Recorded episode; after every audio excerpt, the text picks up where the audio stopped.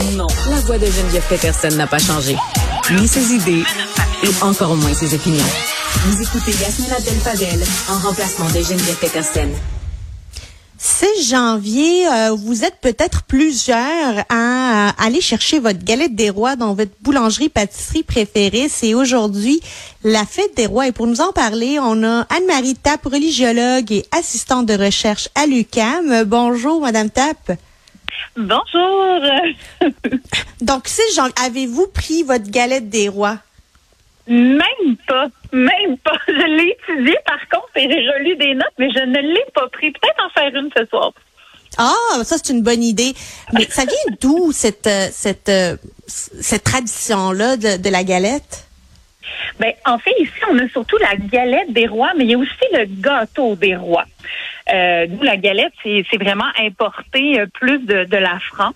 Là, euh, j'imagine qu'au Québec, on a adopté plus la galette que le gâteau parce que le gâteau des rois, euh, c'est un gâteau aux fruits. Puis après le temps des fêtes, comme le club des lions est déjà passé dans le temps des fêtes avec la boîte de métal avec les gâteaux aux fruits dedans, j'imagine qu'on était un peu tanné des fruits confits dans un gâteau un peu sec, même si moi j'adore ça, le, le, gâteau du club des lions. en fait, justement, il y en a qui peuvent penser que la galette des rois, ça vient des rois mages. Euh, il y en a même qui arrivent à faire des liens bon, avec ce qui pourrait être écrit dans les évangiles de Matthieu, alors que pas du tout. En fait, c'est pas tant religieux, catholique. Euh, c'est pas parce que le mot roi se retrouve là qu'automatiquement on parle des rois mages. En fait, euh, il y a un historien euh, romain, Tacite, qui décrit euh, dans les fêtes consacrées à Saturne que c'était d'usage de tirer au sort la royauté. En fait, lorsqu'il faisait cette espèce de galette-là, euh, il mettait une fève à l'intérieur et lorsque la personne avait cette portion-là dans laquelle avait la fève, euh, la personne était déclarée roi de la journée. Donc, il pouvait faire ce qu'il voulait, il pouvait demander ce qu'il voulait et ce même à son maître. Donc, ça pouvait, je suis certaine, apporter certaines euh, situations euh, spéciales. Wow, OK. Euh, oui, en fait, c'était ça. La personne pouvait demander ce qu'elle voulait. Il y avait deux options qui pouvaient arriver à la personne ensuite. Euh, euh, côté babylonien, la personne à la fin de la journée décédait, donc on la tuait. Elle avait vécu comme un roi sa dernière journée. Et au niveau des Romains, ben, ensuite la personne redevenait esclave tout simplement, puis espérait avoir la fève l'an prochain aussi. OK, alors c'était aussi simple que ça, mais il y a encore aujourd'hui les, les galettes que l'on peut se procurer un peu partout. On retrouve, on retrouve aussi euh, des fèves à l'intérieur. Puis euh, c'est en fait c'est pas pour rien euh, qu'il y a une une espèce de couronne sur la galette qui est vendue avec. C'est que la personne qui qui finalement se retrouve avec avec la fève dans sa dans sa part de, de galette est déclaré le roi ou de la reine. Un peu dans, la même, dans le même esprit.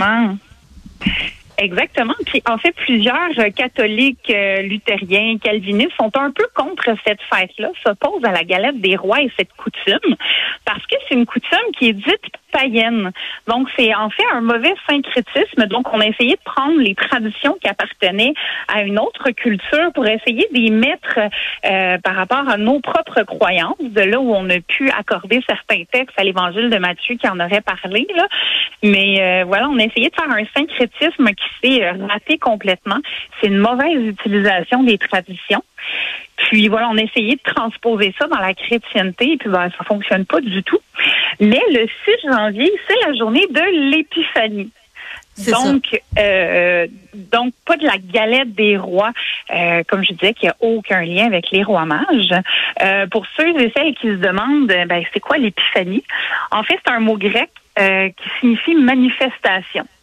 Euh, pour les églises d'Orient, on utilise plus le mot théophanie, euh, qui veut dire manifestation du divin. Donc, en fait, c'est ça, ça parle de la naissance euh, de Jésus, euh, tel est rapporté dans les évangiles. donc, bon, la visite des rois mages à sa naissance, son baptême, son premier miracle, mais la galette, encore une fois, n'a absolument rien à voir là-dedans. Alors, la galette n'a rien à voir, mais l'épiphanie est bien le 6 janvier, ou j'imagine le premier... tout à fait, ou le premier dimanche du mois de janvier.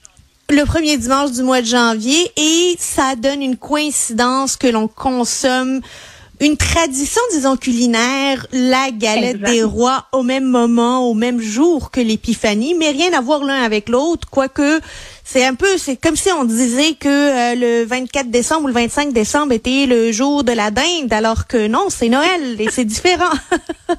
voilà, voilà. On a essayé de mélanger deux croyances ensemble et ça pas très bien fonctionné. Euh, donc, euh, lorsque c'était établi, ces galettes-là, à la table, on pouvait avoir euh, le maître ainsi que les gens qui le servaient. Puis, c'était séparé comme en sous-groupe qu'on appelait des familles. Donc, dans chaque, chaque famille avait comme une, galette. les les, les gens qui n'avaient pas eu la fête devaient faire ce que la personne avait gagné. bon, dans certaines limites, j'ose espérer. Et ça créait une espèce d'esprit de cohésion parmi les participants. Euh, puis, comme je vous disais, le, maître pouvait aussi devenir l'esclave de cette personne-là. Euh, mais ce qui était vraiment important, c'est aussi la partie où la personne pouvait vivre une, une vie qu'il n'aurait pas normalement. Et les autres participants, mais ben, je veux pas, ça devait travailler en équipe pour pouvoir réaliser les souhaits de l'autre personne. Donc, euh, ça, ça renforçait euh, l'esprit d'équipe pour les autres personnes. Il y avait un esprit de cohésion qui arrivait, mais tout ça, c'est dans le but de servir euh, le maître pendant toute l'année par la suite. Euh, si je peux faire un espèce de petit parallèle avec ça, c'est un peu comme les, les entreprises. Euh, au lieu d'avoir une galette des rois, ben, ils font venir des coachs PNL, puis ensuite ils font faire des jeux aux gens qui viennent des participants, puis c'est un esprit de cohésion entre les employés. Là, Donc, tout ça ensuite pour retourner à la besogne d'employés pour servir mieux sa compagnie. Mon Dieu, ouais, c'est. Ben, on comprend mieux ça maintenant, mais la question à me poser, pour quelle raison euh, là, je reviens à ma galette, là. On dirait que j'ai faim quand je parle de ça. Euh, pourquoi c'est principalement euh, une tradition qui est en France, au Québec, en Acadie, au Luxembourg, euh, en Belgique, au Liban, et pas nécessairement dans toute la pas la chrétienté, mais de la tradition chrétienne, les pays de tradition chrétienne. Je pense à l'Espagne, je pense aux pays latins. Ben, en fait, il y en a en Espagne qui se font aussi. Euh, c'est fait sous différentes euh, euh, appellations, si je puis dire, mais c'est pas, ça porte pas euh, toujours le nom de galette des rois. je pourrais pousser un peu plus ma recherche là-dessus, mais ça porte pas toujours le nom de galette des rois. Mais c'est vrai de dire qu'au Liban, c'est très important aussi. on sait que tout ce qui est en rapport avec bon les saints, la chrétienté et tout ça est très très importante là-bas. puis bon, il y en a qui en font des, euh, des dessins basés sur des ermites, mais ça, c'est une autre, un autre En fait, euh, en plus, dans la, la, galette des rois, on parle d'une fève, mais avec le temps, ça a évolué, la fève. ben oui, maintenant, on peut trouver des petites, euh, des petits porcelaines. Oui, des, des petites porcelaines. C'est vrai que j'ai vu ça dans les dernières années. Exactement. Mais ça, en fait, ça vient euh, de, de l'époque médiévale, euh, du Moyen Âge, pardon. Au Moyen Âge, la personne qui avait la fève dans son bout de gâteau devait payer la tournée aux autres personnes autour. Donc, la personne qui recevait le morceau, euh, si elle était avare ou chiche un peu, elle avalait la fève. Ah. Donc, on a commencé à faire des petites fêtes, des petites poteries, euh, soit en faïence ou quoi que ce soit, pour mettre dans le gâteau afin que la personne ne l'avale pas et puisse payer la tournée à tout le monde. Et quoi, quoi faire pour s'assurer que quelqu'un d'autre ramasse la facture? On va transformer la donc, plus il y a de gens, moins on a de chance de payer notre facture, donc plus on peut la gonfler. Puis pour ceux qui sont vraiment, vraiment cheap, c'est pas grave, un petit morceau de porcelaine dans l'estomac, ça finit par passer. Tout finit par passer.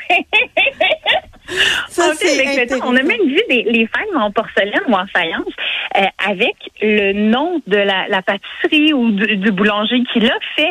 Donc, on y a eu comme l'apparition des premières fèves euh, publicitaires, les premières fèves publicisées. Euh, J'avais lu un truc comme quoi qui disait qu'au copain d'abord, ici à Montréal, euh, justement, il faisait ça. Puis sur la fève, ben, il est écrit les copains d'abord. Donc, je sais pas si c'est toujours le cas, mais je trouve ça super intéressant. Donc, on le garde toute l'année quand même. Mais lorsqu'on est le roi ou la reine de la journée maintenant, parce que les femmes peuvent être reines aussi, euh, c'est publicisé. Fait je trouve ça vraiment très drôle. En fait, moi, j'ai jamais fêté euh, la fête des rois euh, de, toute ma vie. On fêtait pas ça. Mais la première fois que j'en ai entendu parler, j'étais en deuxième année, euh, deuxième année A pour les plus vieux, et j'avais une enseignante qui s'appelait Noëlla, euh, ici à la CECM. Donc, ça vous dit à peu près l'âge que j'ai. Euh, puis elle, elle nous avait parlé de ça, la galette des rois. elle nous avait enseigné ce que ça en comportait pour elle dans sa famille, un peu historiquement. Puis euh, comme j'ai toujours aimé l'espèce de côté solennel d'une action, le traditionnalisme, euh, tu sais, qui, qui peut s'imprégner dans une journée tout à fait ordinaire dans la vie normale, ben c'est elle qui m'avait donné cette curiosité-là par rapport au sujet, voilà maintenant bien longtemps, et que je vous donne maintenant. Ben c'est euh, tout ça euh, donne donne très faim et euh, pour tous ceux qui veulent goûter à cette à cette tradition finalement, la galette des rois est disponible chez la plupart des boulangeries et pâtisseries. faites attention, il y a une fève qui est à l'intérieur. Et je vous dirais que moi, ma préférée, elle est à la frangipane. Anne-Marie Tapp, religiologue et assistante à, de recherche à l'UQAM. Merci beaucoup. Merci.